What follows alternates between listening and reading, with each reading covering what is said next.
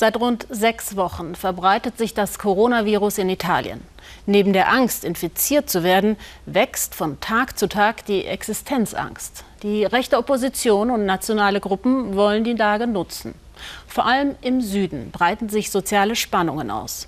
Ellen Trapp hat einen Priester besucht, der sich Sorgen macht um den sozialen Frieden in seinem Land. Für viele Menschen ist Bruder Mauro die letzte Hoffnung.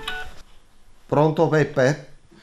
Hallo Beppe, Friede sei mit dir. Was kann ich für dich tun? Was brauchst du? Pasta? Pasta?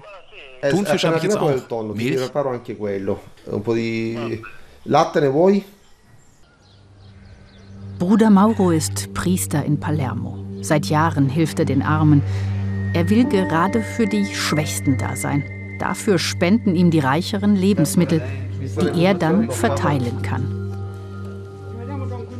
Jetzt aber, da seit vier Wochen Italien stillsteht, ist die Not in Palermo und generell im armen Süden besonders groß. Die Leute stehen regelmäßig Schlange, um ein bisschen Pasta, Öl oder Milch zu bekommen. Mauro weiß, ohne das Nötigste von ihm würden viele verhungern.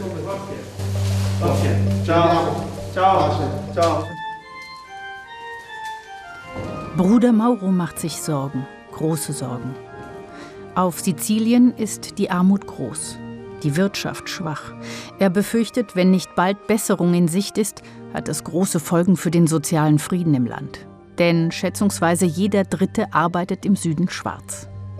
Auch in Palermo mit seinen ungefähr 700.000 Einwohnern. Der Bürgermeister Leo Luca Orlando hofft auf schnelle Unterstützung aus Rom für alle, auch für die Ärmsten der Armen.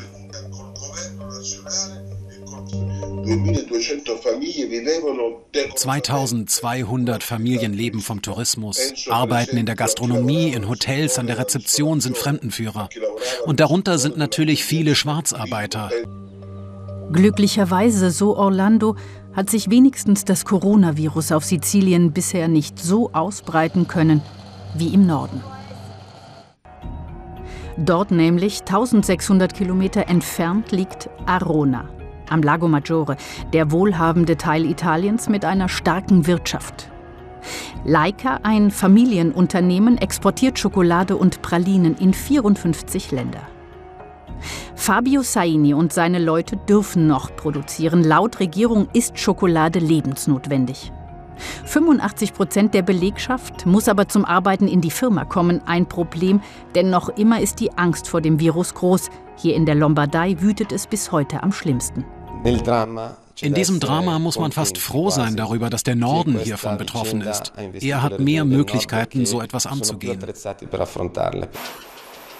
Leica hat zweimal Hochsaison im Jahr, Weihnachten und Ostern. Theoretisch.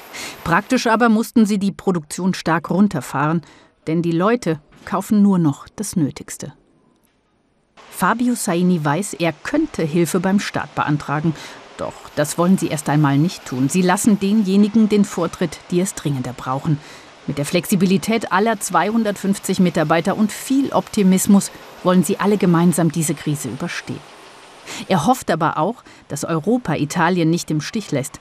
Das Land, wie fast kein anderes von Covid-19 gebeutelt, brauche mehr Solidarität und weniger Nationalismus. Für mich ist Europa momentan wie eine Kette.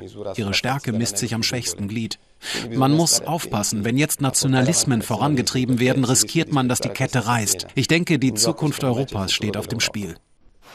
Auch die Sainis helfen in Italien dem schwächsten Glied.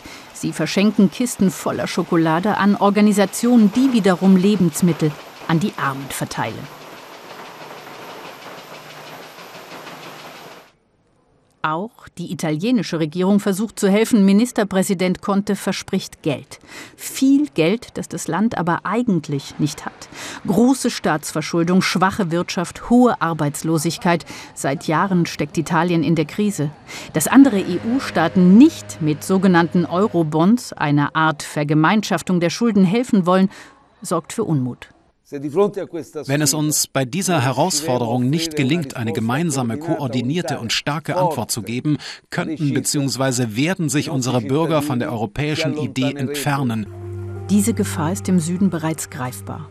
Im Netz rufen nationalistische Gruppen dazu auf, gegen das System zu rebellieren. Prompt kam es vor einigen Tagen in Palermo zu Plünderungen und Ausschreitungen. Menschen wollten mit vollen Einkaufswagen an der Kasse vorbeigehen.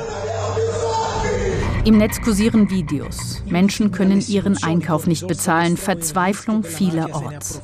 Von Selbstmorden wird berichtet, weil es nicht mal für das Nötigste reicht.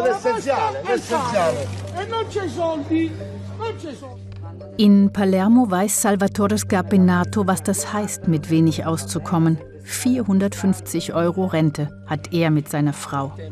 Auch die Scarpinatos bitten manchmal Bruder Mauro um Hilfe. Es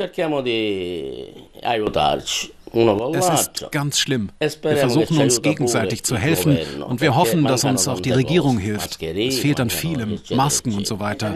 Wir sind verlassen.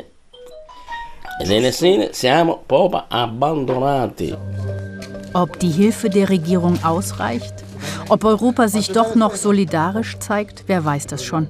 Im Moment verlassen sich viele in Palermo nur auf Bruder Mauro.